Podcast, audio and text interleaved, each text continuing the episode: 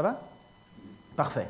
Alors, vous savez qu'on étudie toujours l'évangile de Jean, enfin, en tout cas, c'est ma série. Une des raisons pourquoi je fais une série, parce que je trouve que c'est important d'avoir une vision euh, globale de qui est Jésus. L'évangile de Jean, c'est vraiment la volonté euh, de, euh, l'écrivain, de, l'auteur, de l'apôtre Jean, de vouloir faire connaître le message de Jésus et de qui il est, et de ce qu'il n'est pas et de comment il se révèle. Et en même temps aussi parce qu'on a la chance d'avoir plusieurs prédicateurs ici à l'Église et comme ça, vous n'êtes pas toujours en train d'entendre l'évangile de Jean, même si ce n'est pas un problème, mais euh, au moins c'est varié. Donc, on continue sur l'évangile de Jean, et les premiers mots dans l'évangile, dans le chapitre 10 qu'on va aborder, c'est En vérité, en vérité, je vous le dis. Quand Jésus dit cela, à un certain moment, donc tu peux mettre l'image, En vérité, en vérité, je vous le dis, ça veut dire Jésus veut capter l'attention. Ça ne veut pas dire que les autres fois, il ne veut pas capter l'attention, mais là, à ce moment-là, il dit Écoutez bien. Faites bien attention. Il faut juste revenir et ne jamais oublier, lorsqu'on étudie la Bible, du contexte. Sans le contexte, le texte devient des prétextes. Vous connaissez cette phrase-là. On peut faire dire tout et n'importe quoi. On prend des petites parties et puis alors on fait, on fait toute une théologie sur un seul mot et puis après ça, ça devient du n'importe quoi. Puis après on ne sait plus ce qu'on doit croire ou pas croire. On a l'impression que Dieu ne bénit pas. C'est pas que Dieu ne bénit pas, c'est que vous vous attendez à une promesse que Dieu n'a pas donnée. Et bien souvent, on utilise le texte pour faire des prétextes et on, perd un peu la vision globale de, ce que Jésus vient promettre, annoncer. Et dans notre contexte, on voit, euh, c'est l'histoire où Jésus a guéri, enfin Jésus est rentré dans le temple et a commencé à prêcher.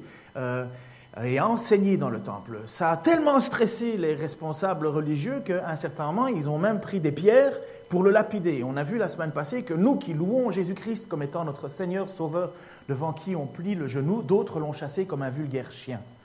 Et puis on voit en fait dans ce contexte qui est tendu, une tension, Jésus va dire encore autre chose et il va dire à un certain moment, parce qu'il a guéri un aveugle, parce qu'il a fait ce aveugle né de naissance, euh, parce qu'il était déjà arrivé que des gens aient perdu la vue pour un temps et puis après ça les retrouver, mais un aveugle né de naissance, jamais personne n'avait fait ça.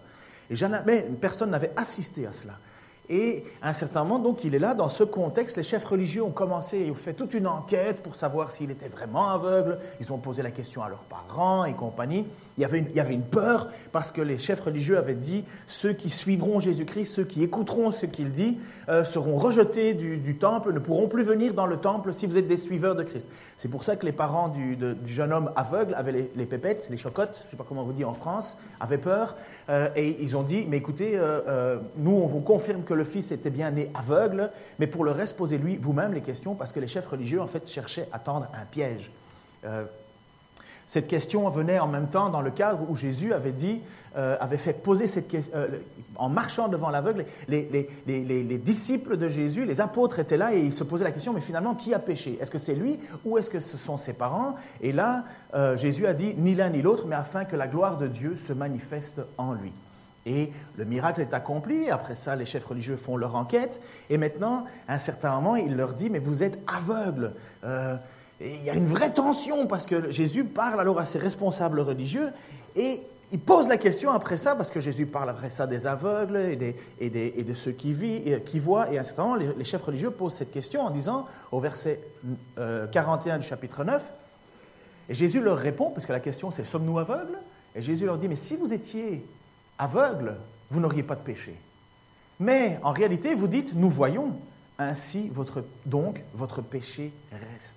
Parce que les chefs religieux étaient persuadés de voir, voir dans l'idée d'avoir une bonne connaissance de la volonté de Dieu, de la direction de Dieu, de ce que Dieu attendait finalement. Et Jésus leur dit, mais parce que vous vous, persuadez et parce que vous, vous écrasez le peuple, et parce que vous, vous, vous êtes, soi-disant, ceux qui disent que vous voyez, mais vous êtes dans le péché.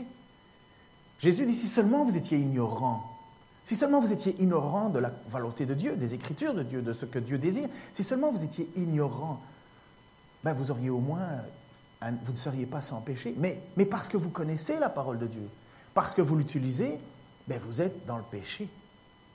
Et ça, c'est toute la tension qu'il va y avoir maintenant et qu'il y a déjà depuis un certain temps dans le texte entre Jésus qui vient voir les responsables religieux qui connaissent la parole mais qui la détournent, qui la transforment et qui, et qui même mettent une oppression sur le peuple.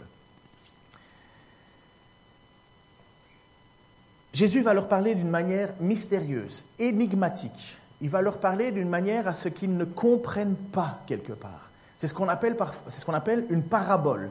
Et euh, ici, le mot grec est pour, euh, euh, c'est une parole voilée.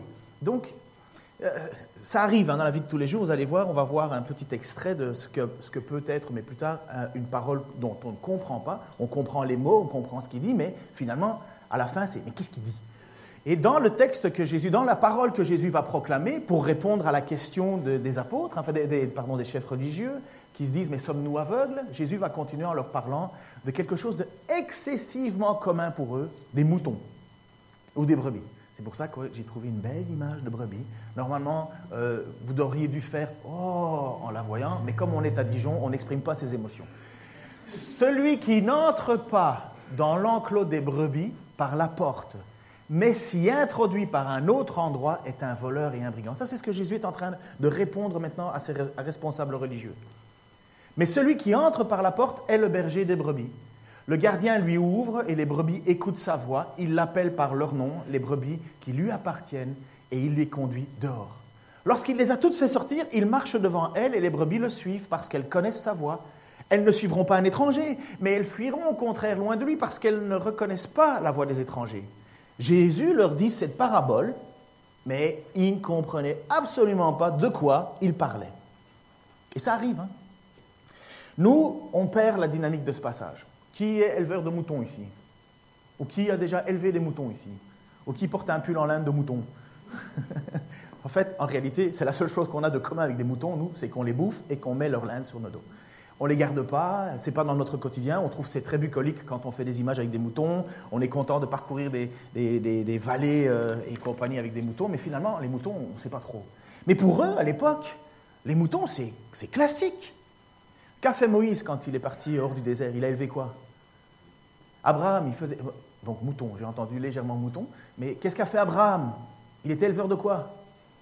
Mouton. Job, il avait combien? Des milliers de moutons. Énormément de, personnages bibliques ont des moutons, sont, vivent le mouton. Mais, mais c'est même, pas, même pas anodin non plus à l'époque de Jésus, parce que qu'est-ce qu'on apporte au temple? Des moutons. Il y a un certain moment, je ne sais plus exactement à quel endroit, mais il y a un sacrifice qui est fait avec 125 000 moutons. Ça en fait du mouton. Vous savez, vous êtes entouré de moutons. Donc quand Jésus parle de bergers, de moutons, de brebis, d'enclos, tout ça c'est très connu pour les gens. C'est du quotidien. C'est comme si nous, ici, on vous parlait euh, du brouillard dijonnais. Tout le monde connaît la, la, spécificité du brouillard sur Dijon. Vous allez 3 km plus haut, il n'y a pas de brouillard. Mais quand vous parlez de Dijon, vous associez naturellement à la moutarde, naturellement euh, au pain d'épices, et encore, même si c'est pas bon, tout le monde en parle, puis aussi au, au, brouillard, et en même temps au vin et compagnie, bien entendu. Mais à l'époque, donc quand Jésus parle, il parle de choses connues. Qui aime le pain d'épices d'abord? Parce que peut-être qu'il y en a qui aiment ça. Ah, mais quand même, c'est pas l'unanimité. Hein On fait des bons plats avec le pain d'épices, mais ça, je vous donnerai des recettes plus tard. Il faut juste le transformer pour enlever le goût. Mais, donc à l'époque, les responsables religieux et Jésus, lorsqu'il parle, il y a certainement des moutons, des moutons et autour de lui. Dans la région, c'est du pain, c'est du quotidien. Tout le monde sait, tout le monde connaît et tout le monde a déjà vu que les moutons réagissent au son de la voix de leur propre berger. Ils reconnaissent l'intonation de leur berger. C'est connu. C'est connu. Et euh, des études ont encore été faites aujourd'hui et on sait que les moutons reconnaissent l'intonation de la voix de quelqu'un. Nous, aujourd'hui, on ne voit pas trop ça. On voit juste un chien qui court dans tous les sens autour des... Et c'est le chien qui fait le travail. À l'époque, et dans cette région-là, c'est pas du tout, c'est le berger. C'est le berger qui parle. C'est le berger qui cause et c'est le berger qui peut faire sortir les troupeaux d'un mouton. Euh, euh, le, troupeau des moutons qui, qui est au milieu d'autres moutons. Pourquoi? Parce qu'à l'époque, et dans les gens savent que euh, on fait brouter. J'étais pas sûr du mot brouter. Est-ce qu'il mouton broute? J'étais sûr pour la vache, pour le mouton, je me suis dit, tiens, il a peut-être un nom euh, particulier. Non. Donc on, envoie les moutons brouter dans les pâturages et le soir, on les ramenait dans un enclos parce qu'il y a des loups, parce qu'il y a des ours dans certaines régions, parce qu'il y a des prédateurs, et on les met toutes dans un seul enclos.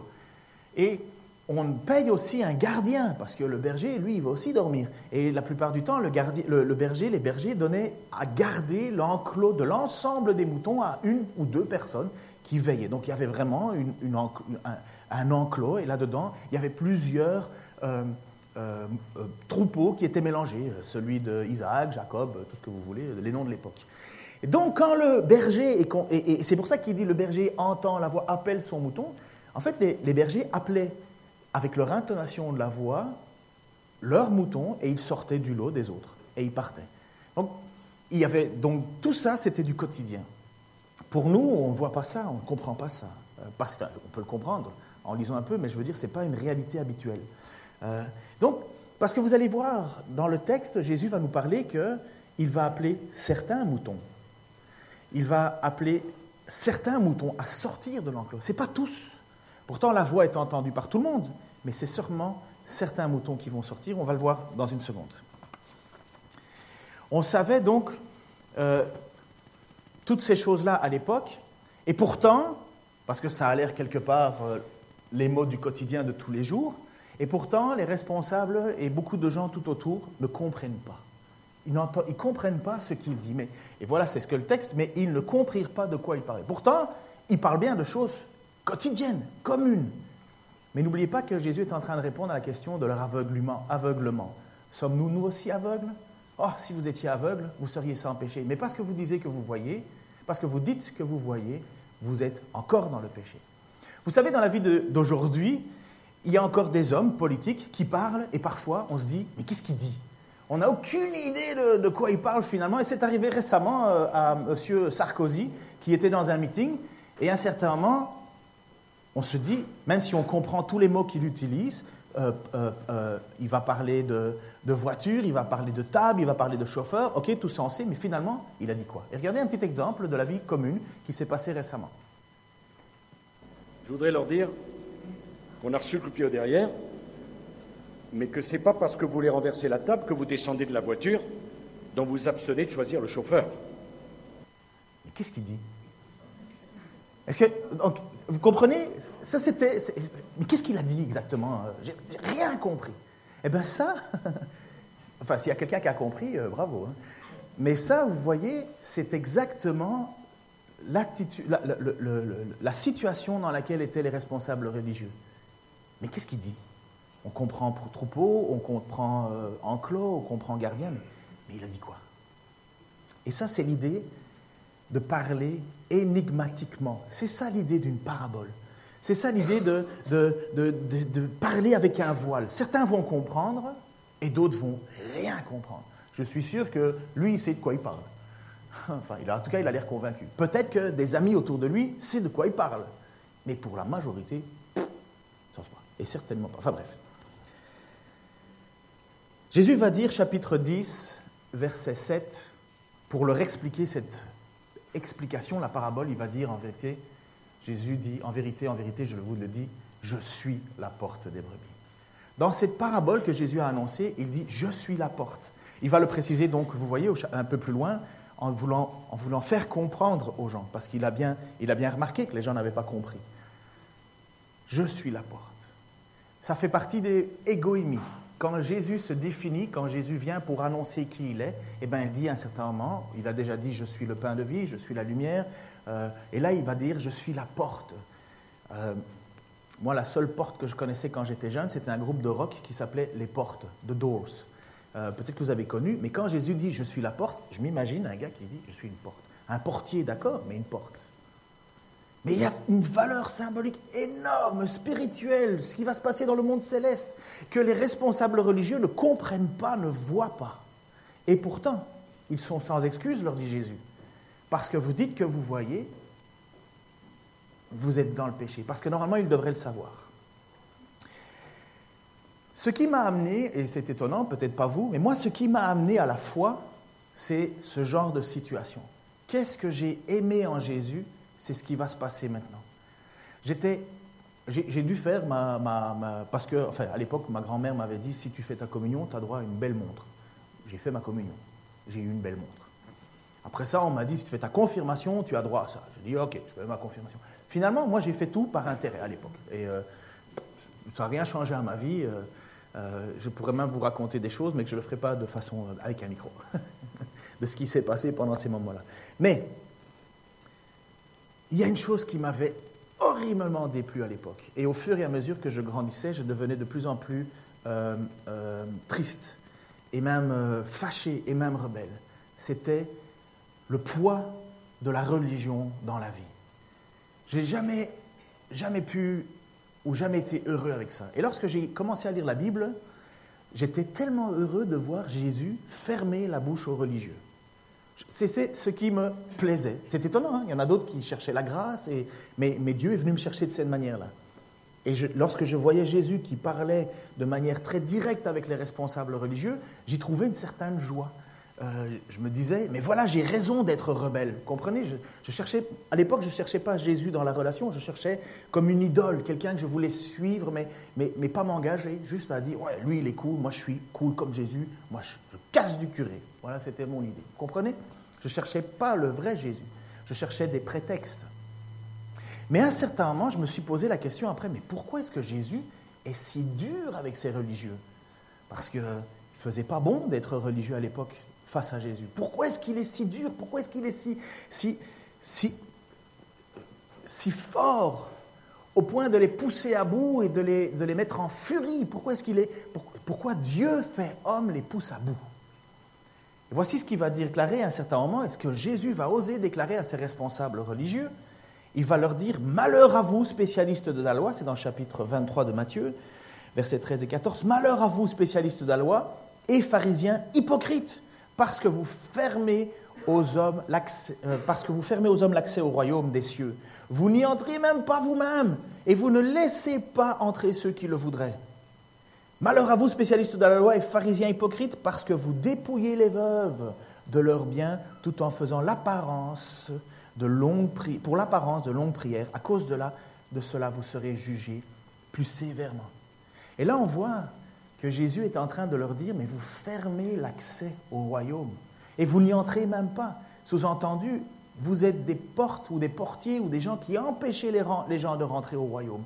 Mais il va leur dire, mais vous normalement, et c'est pour ça que Jésus leur dit, mais vous n'êtes pas aveugle. Si vous étiez seulement aveugle, mais non, vous êtes, vous êtes conscient de votre rôle.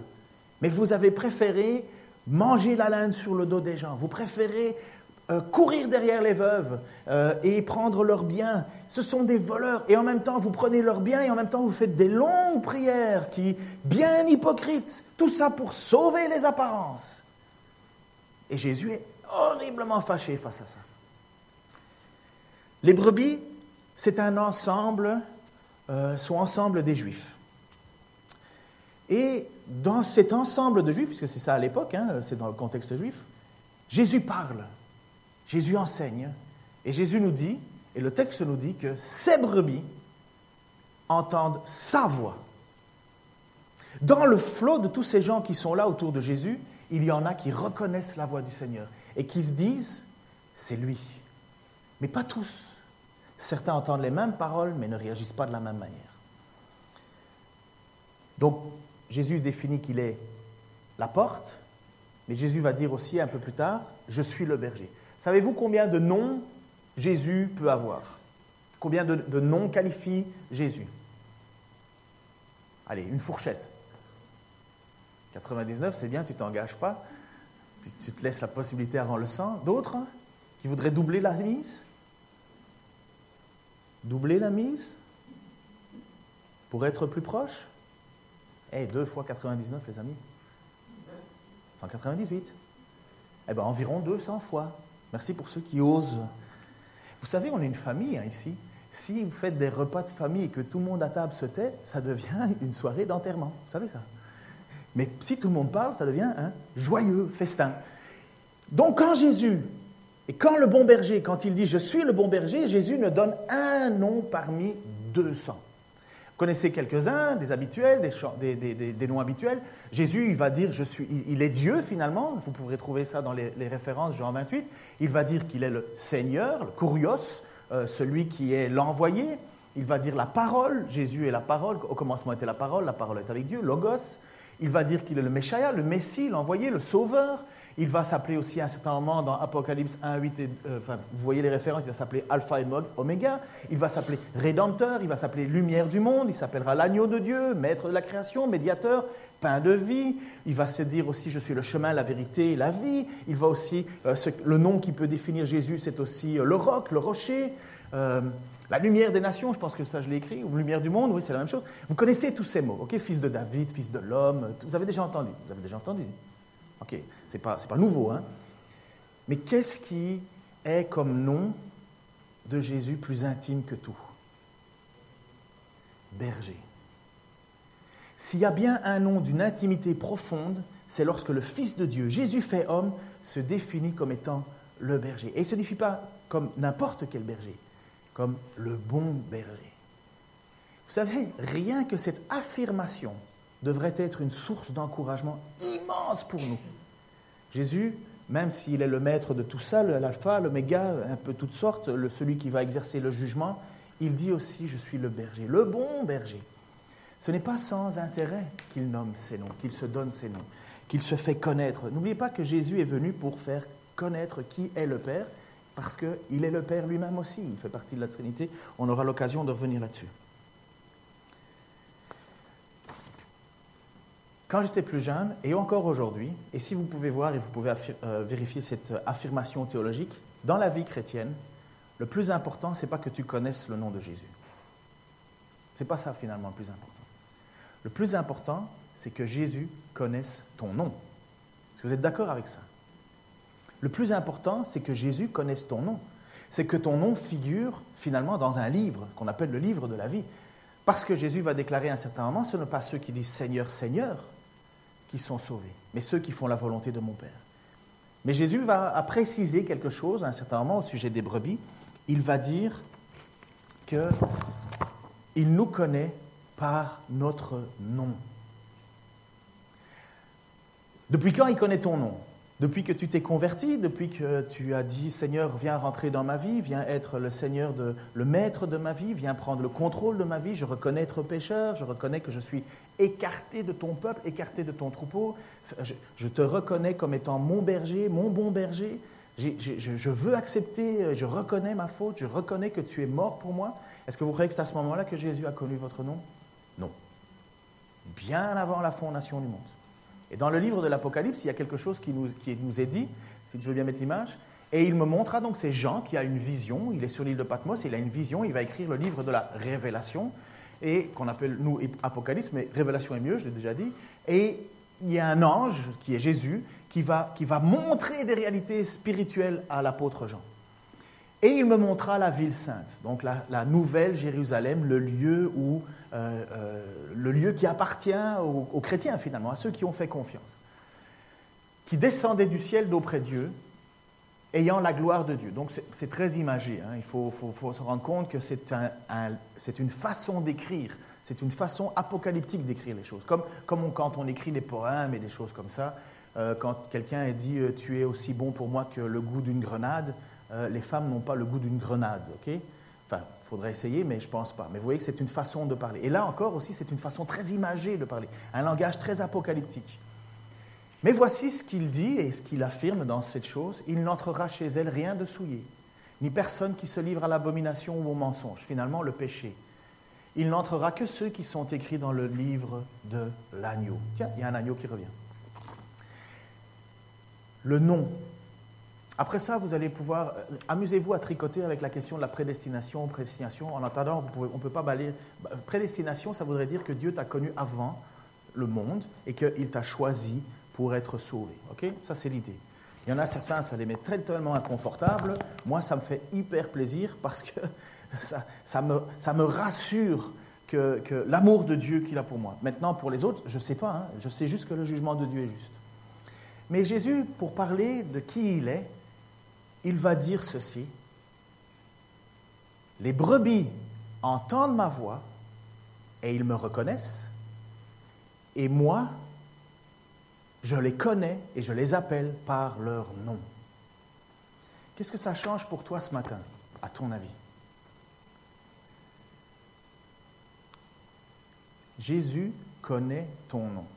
Lorsque tu pries, lorsque tu te retrouves perdu et que tu, cries à Dieu parce que tu es empêtré dans le péché avec lequel tu n'arrives pas à en sortir et tu en souffres, ça c'est une bonne, une bonne chose. Hein. Celui qui vit le péché n'en souffre pas, il peut se poser la question de la présence du Saint-Esprit dans sa vie. Finalement, est-il oui ou non appartient à Dieu? Mais quand tu vis le péché et que tu en souffres et que tu cries à Dieu, Dieu veut pardonner. Dieu est prêt à faire cela. La repentance, c'est toujours ce qui amène le pardon. Et Dieu dit, et moi c'est ça qui est important quand tu vis ces moments-là, tu n'es pas une prière parmi cent mille, tu n'es pas un agneau parmi les cent mille agneaux, non. Tu es Brigitte et Jésus-Christ connaît le nom de Brigitte. Et il te répond, oui Brigitte, je sais que tu as difficile et je suis avec toi. Il va dire la même chose pour toi, Charles. Il va dire, oui Charles, je te connais, je connais ton nom, je sais qui tu es. Et le jour d'être sauvé, parce que finalement c'est ça la question. Il y en a certains qui se disent, mais, mais est-ce que je suis sauvé ou pas? Il y en a qui doutent. Mais si tu connais et si tu entends la voix de Jésus, et si tu reconnais qu'il est le Seigneur, il te connaît. Tu n'as pas de doute à avoir là-dessus. Il te connaît par ton nom. Que Dieu de l'univers connaisse ton nom. Mais finalement, hein, vous avez déjà été dans des temples. Euh, moi, j'ai eu l'occasion, quand j'étais plus jeune, d'aller en Inde. Et un euh, en Inde, il y, a, beaucoup de superstitions finalement. Euh, parce que, enfin, vous pouvez me contredire, hein, on a des représentants du peuple tamoul avec nous. Donc, mais, mais il y a beaucoup de superstitions. Et j'ai vu à un certain moment des gens qui, qui font tout pour pour essayer d'atteindre ou de faire plaisir à un Dieu qui finalement ils ne savent pas s'il se soucie de lui ou, ou non ou pas. J'ai vu des gens mettre du lait sur des pierres, se jeter sur des pierres, jeter des pétales de rose et compagnie. Une dévotion incroyable, mais finalement, ils n'ont aucune idée si ça a plu à Dieu ou pas, à leur Dieu, comme ils le disent. Ils n'ont aucune idée. Et quand Jésus dit Je te connais par ton nom, vous imaginez comme ça nous rapproche de Dieu vous imaginez comme Dieu est personnel, comme Jésus est personnel Alors Monique, quand tu pries, tu peux avoir la certitude que tu n'as pas une prière perdue. Jésus connaît ton nom. Ça, c'est... Moi, je pense qu'on devrait juste s'arrêter ici et louer Dieu euh, à l'africaine. Là, ça serait génial. Comme dimanche passé, c'était un culte magnifique. Mais, c'est excessivement joyeux de savoir ça. Dieu n'est pas indifférent, Dieu connaît ton nom. Il va dire au chapitre 14, euh, euh, euh, pardon, 10, 14 et 18, il va dire, moi je suis le bon berger, je connais mes brebis et elles me connaissent. Tout comme le Père me connaît et comme je connais le Père, je donne ma vie pour mes brebis. J'ai encore d'autres brebis qui ne sont pas dans cet enclos. C'est là aussi, il faut que je les amène. Elles écouteront ma voix et il y aura un seul troupeau, un seul berger. Le Père même, parce que je donne ma vie pour la reprendre ensuite, personne ne me l'enlève mais je la donne de moi-même. J'ai le pouvoir de la donner, j'ai le pouvoir de la reprendre. Tel est l'ordre que j'ai reçu de mon Père. Vous connaissez la voix de Jésus. Vous connaissez la voix Vous connaissez la voix de qui il est. Vous le connaissez, Jésus. Est-ce que, est-ce que, il y a des moments où c'est vrai, il y a du brouhaha dans notre vie, mais finalement, quand on lit les évangiles, quand on lit la parole de Dieu, on reconnaît notre Seigneur, notre Sauveur. On entend sa voix et on sait qu'on est de lui. Est-ce que c'est ce qui vous arrive? Est-ce que c'est ce que vous vivez? Ou bien lorsque vous lisez les évangiles ou lisez la parole de Dieu, vous écoutez une histoire, mais finalement qui ne résonne pas. Mais quand cette histoire, et moi je me souviens quand j'étais justement, j'avais reçu moi aussi à la sortie d'une école une petite Bible, et j'ai commencé à la lire, ça m'interpellait. Ce n'était pas une histoire parmi tant d'histoires, c'était une voix, la voix de Jésus qui, qui me titillait. Ça n'a pas révolutionné ma vie directement. Mais comme tu l'as expliqué, certains ont, lu, ont mis de côté, ont relu, ont mis de côté, puis c'était la même chose pour moi. Mais ce n'était pas n'importe quelle voix. Ce n'était pas un livre parmi les autres. Je revenais constamment à ce Jésus, parce que j'entendais sa voix. À un certain moment, les chrétiens, l'apôtre Jean, qui va écrire encore euh, euh, un, deux et trois Jean, après l'Apocalypse aussi, il a écrit, il va écrire une lettre à des chrétiens qui commencent à douter, parce qu'ils sont pris dans le feu de la persécution. Et il se pose la question, mais finalement, appartenons-nous à Jésus ou pas? Parce qu'on est en train de prendre une méchante raclée ici, et finalement, est-ce que Dieu ne nous a pas oubliés? Est-ce que Dieu ne nous a pas rejetés? Et pour, certifier, pour encourager un peuple qui souffre, qui est écrasé, il va leur rappeler la question de la voix de Jésus. Et voici ce qu'il va leur dire en 1 Jean, chapitre 2, 20 à 24. Quant à vous, Vous avez l'onction donnée par celui qui est saint et vous avez toute connaissance. Vous savez ce qu'il faut. Euh, l'apôtre Paul va dire, tout le mystère, c'est Jésus. C'est Jésus. Quand on connaît Jésus, on connaît tout. Si je vous ai écrit, ce n'est pas pour vous, ce n'est pas que vous ignorez la vérité, mais parce que vous la connaissez et qu'aucun mensonge ne provient de la vérité. Qui est menteur? N'est-ce pas celui qui nie que Jésus est le Messie, tel l'Antichrist? Celui qui nie le Père, le Fils? Si quelqu'un nie le Fils, il n'a pas non plus le Père. Celui qui se déclare publiquement pour le Fils a aussi le Père. Voilà la raison aussi du baptême. Hein. Pourquoi nous faisons le baptême? Parce que c'est une déclaration publique. C'est une déclaration publique, une affirmation publique que nous avons et que nous croyons en Jésus. Donc voici celui qui se déclare publiquement pour le Fils a aussi le Père. Pour votre part, retenez donc ce que vous avez entendu dès le commencement. Ils entendent ma voix. Voilà ce que Jésus parle alors à ce moment-là. mes brebis entendent ma voix. Retenez ce que vous avez entendu dès le commencement. Si ce que vous avez entendu depuis le début, demeure en vous, vous demeurez aussi dans le Fils et dans le Père. Et voici qu'il nous a dit lui-même, et voici ce qu'il nous a lui-même promis, pardon, c'est la vie éternelle.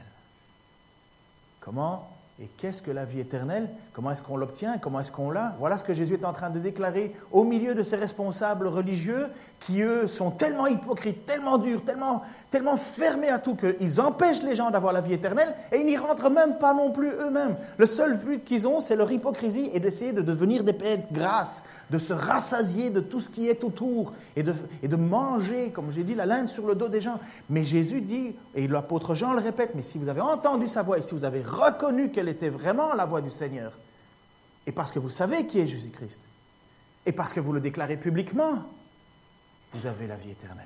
C'est promis. C'est une promesse. Vous comprenez à quel point, quand Jésus est en train de faire cette déclaration maintenant, dans le temple, il est en train non pas de, dire quelque chose d'anodin, il est en train de déclarer quelque chose qui est fondamental.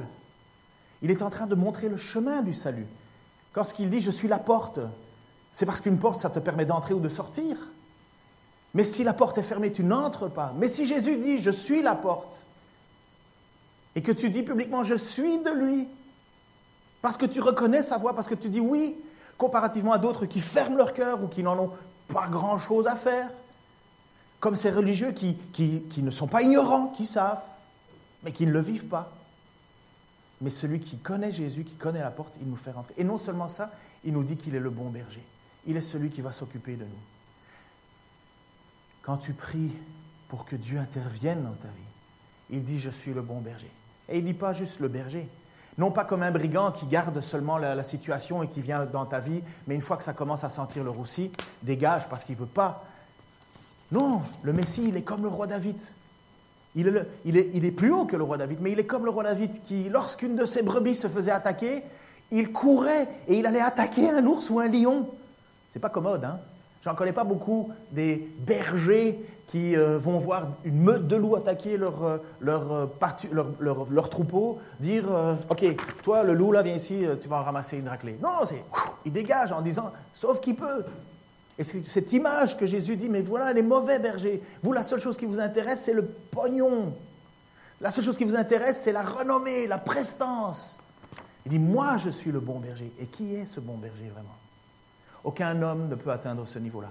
Aucun pasteur ne peut atteindre ce niveau-là. Aucun. Seul Dieu peut atteindre ce niveau-là. Et depuis quand Dieu est au courant, finalement, des choses qui ne vont pas dans son peuple? Oh, depuis longtemps. J'en discutais avec notre frère Léon. Euh, d'ailleurs, vous pouvez prier pour Léon. Il a excessivement mal aux dents et il a un rendez-vous seulement mardi. Mais euh, euh, je discutais avec Léon parce que j'ai été le voir à son, hôtel où il travaille. Et on parlait sur la question de maintenant, le maintenant de Dieu. Lorsque Dieu dit maintenant j'ai vu ta douleur, alors que le peuple crie pendant 400 ans, il dit maintenant. Et Léon disait naturellement, mais, mais tu étais où Seigneur avant? Mais le maintenant, lorsque le temps de Dieu s'accomplit, il s'accomplit. Et ça faisait longtemps que dans le peuple juif, à l'époque, c'était une situation horrible, mais qui avait déjà été dénoncée par Ézéchiel, le, prophète. Et Dieu va se fâcher Et il va prévenir, et il va dire à ce peuple qui est écrasé par la religieux, et le religieux, écrasé par tous ces rites et compagnies qui finalement ne sont qu'une volonté de sauver les apparences, mais d'avoir aucun cœur. Et lorsque Jésus arrive, c'est le moment du jugement pour ces gens-là. C'est le moment de la fin de leur service. Voici ce qui est dit, et c'est une longue lecture, mais vous allez maintenant comprendre parce que on ne peut pas étudier ce passage-là de l'évangile de Jean, lorsque Jésus parle d'être le bon berger, de qui il est pour son peuple, nous ne pouvons pas ignorer qu'en réalité, c'est l'accomplissement de la prophétie d'Ézéchiel 34. Et là, tout bon pasteur, quand il fait ses lectures bibliques, tombe un certain moment sur Ézéchiel 34, il se met à genoux, il pleure. Et il dit, pardon Seigneur, j'espère que je ne suis pas comme eux. Parce que Dieu se fâche contre ses responsables religieux. Voici ce qu'il déclare. Donc, à travers Ézéchiel. Le Seigneur m'adressa la parole. Toi, l'homme, prononce des menaces contre les dirigeants du peuple d'Israël. Révèle-leur ce que je déclare. Moi, le Seigneur Dieu, le malheur est sur vous, berger d'Israël. Vous ne prenez soin que de vous-même. N'est-ce pas du troupeau que les bergers doivent prendre soin? Or, vous, vous, prenez le lait pour vous nourrir, la laine pour vous habiller, et vous abattez les bêtes les plus grasses. Vous n'agissez pas en berger. Vous n'avez pas rendu des forces aux bêtes affaiblies, ni soigné celles qui étaient malades. Vous n'avez pas pensé celles qui étaient blessées. Vous n'avez pas ramené celles qui s'étaient écartées du troupeau, ni recherché celles qui étaient perdues. Mais vous avez exercé votre pouvoir avec violence et dureté. Alors ces bêtes qui n'avaient pas de berger se sont dispersées et sont devenues la proie des animaux sauvages. Oui, les bêtes de mon troupeau s'en sont allées se perdre sur les montagnes et les collines, puis ils ont été dispersés sur toute la surface de la terre, sans que personne se soucie d'elles ou aille les chercher. Vous donc, bergers d'Israël, écoutez ce que je vous dis. C'est Dieu qui parle. Par ma vie, je l'affirme, moi, le Seigneur Dieu, j'en ai assez de voir mon troupeau livré à des ravisseurs privé de berger. Il est devenu la proie des animaux sauvages. En effet, mes bergers ne se sont pas souciés de lui. Au lieu d'en prendre soin, ils ont pris soin d'eux-mêmes. Eh bien, écoutez ce que je dis, berger d'Israël. Tu peux mettre l'image? Merci. Moi, le Seigneur Dieu, je vous déclare que je me retourne contre vous et je vous retire la charge de mon troupeau. Ceux qui prennent soin uniquement d'eux-mêmes ne pourront plus diriger le troupeau. Je vous arracherai de la bouche les bêtes de mon troupeau. Elles ne serviront plus à vous nourrir. Oui, je le déclare, moi le Seigneur Dieu, à partir de maintenant, je vais m'occuper de mon troupeau et d'en prendre soin moi-même. C'est Dieu lui-même qui dit qu'il va s'occuper lui-même de ses brebis, de ses moutons, de son troupeau. Je prendrai soin de les regrouper comme le fait un berger lorsque son troupeau est complètement éparpillé. J'irai rechercher les bêtes partout où elles ont été dispersées un jour de grand orage. Je les retirerai du milieu des peuples et des pays étrangers où elles se trouvent. Je les rassemblerai, je les ramènerai dans leur pays. Je les conduirai sur les montagnes d'Israël, au creux des vallées, dans tous les endroits habitables du pays. Je les mènerai dans un bon pâturage. Elles auront leurs prairies sur les montagnes du pays d'Israël. Oui, elles auront là de belles prairies pour y faire halte et de gras pâturages pour y paître. Je serai le berger de mon troupeau. Je, les mettrai à l'abri. C'est moi, le Seigneur Dieu, qui l'affirme. J'irai chercher la bête qui s'est perdue. Je ramènerai celle qui s'est écartée. Je penserai celle qui s'est blessée. Je rendrai des forces à celle qui est malade. Mais j'éliminerai celle qui est trop grasse ou vigoureuse je dirigerai mon peuple selon les règles de ma justice. Lorsque Jésus vient, le temps des pharisiens, le temps des responsables religieux est fini, parce que Dieu l'avait déjà condamné. Alors pourquoi Jésus est si dur avec ces gens? Pourquoi est-ce que, Jésus finalement est si fâché contre eux? C'est étonnant, hein, parce qu'on ne s'attend pas à ce que Jésus, qu'on dit être amour, ou Dieu être amour, parler avec autant de dureté mais parce qu'il vaut mieux dans la vie de s'attacher une grande pierre autour du cou et se jeter au milieu de la mer que de faire tomber le plus petit d'entre les siens à Jésus. Et lorsque Dieu déclare ça au milieu des bergers d'Israël, c'est parce qu'ils ne font pas leur travail, ils volent le peuple. Et Dieu l'a vu, et Dieu a dit ça suffit. Et lorsque Jésus vient, il vient non seulement, et c'est ça qui est une tension pour les, responsables religieux, et une excellente nouvelle pour nous tous qui écoutons la voix du Seigneur et cherchons à marcher avec lui. Il dit, vous entendez ma voix et vous allez me suivre.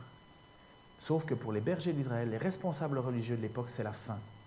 C'est la fin. En 70, le temple est détruit. Il n'y a plus de responsables, il n'y a plus de, gens qui amènent des, moutons euh, au temple pour euh, les faire, euh, faire les, offrandes et compagnie. Il ne peut plus y avoir de vol, puisque c'est ça qui se passait. Les responsables religieux prenaient tout pour eux, prenaient une grosse partie, les, meilleurs plats, les meilleures affaires. C'était horrible, c'était de l'hypocrisie. Voilà quand Jésus vient et dit ça suffit. J'ai entendu le cri de mon peuple et j'y réponds. Et voilà pourquoi ceux qui aiment vraiment le Seigneur entendent sa voix et y répondent.